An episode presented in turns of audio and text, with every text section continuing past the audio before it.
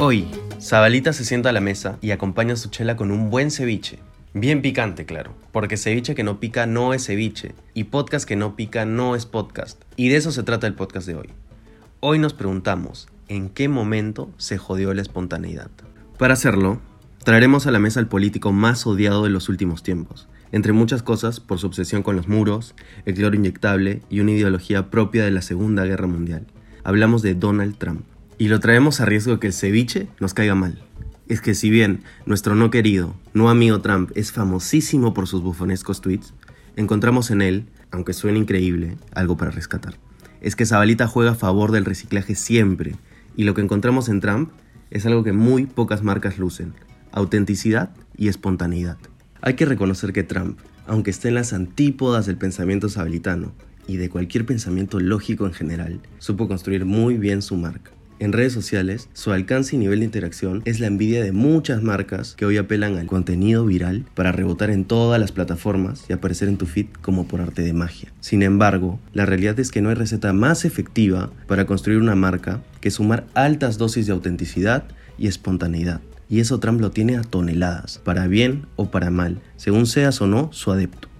Explayémonos un poco y empecemos con lo básico. Trump tiene claro su propósito. Ha elegido ser la personificación siglo XXI del mítico tío Sam, y eso le ha permitido destacar en el terreno político. Su eslogan, Make America Great Again, es un ejemplo de la comunicación clara y contundente de su propuesta. Segundo, para él no existe lo políticamente correcto. El tipo no tiene filtro y dice lo que piensa, y puede tirar su bomba tuitera de madrugada. Quizá por eso es la pesadilla hasta de sus propios asesores. Muchas marcas, con excepción de algunas como Nike, prefieren hacer la vista gorda y no tomar posición frente a temas controversiales.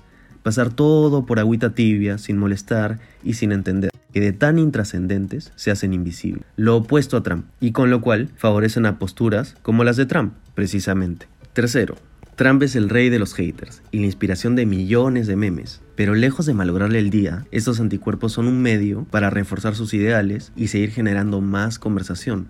Él también sabe reciclar y convierte las burlas en pretexto para seguir instalando el tema que él quiere en la agenda mundial. Cuarto, imaginemos la rutina diaria de Trump. No hay duda de que es de los que van al baño con su smartphone, atento a la coyuntura y presto a surfear cualquier ola en tiempo real, sabe muy bien cómo apropiarse de la conversación de manera orgánica. Mientras que muchas marcas, cuando eligen hablar de la pandemia, por ejemplo, lo hacen de una manera tan trillada, tan poco espontánea, que siguen siendo, mal que les pese, invisibles. Reiteramos, nada de lo dicho justifica las posiciones de odio de Trump, pero hasta de lo peor se puede sacar un aprendizaje. Y eso es lo que quisimos demostrar.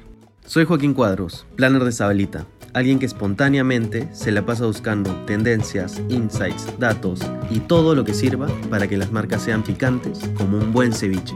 Hasta la próxima entrega de ¿En qué momento se jodió?